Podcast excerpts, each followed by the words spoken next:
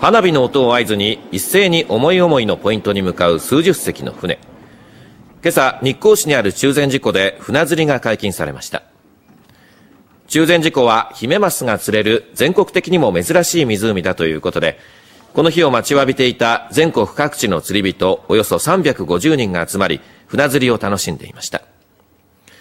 朝のうちに制限のヒメマス30尾を釣り上げた人もいて漁業組合は今年は大きなヒメマスが釣れている。ゴールデンウィーク頃になると水温が上がってヒメマスの動きも活発になりより船釣りが楽しめると話しています。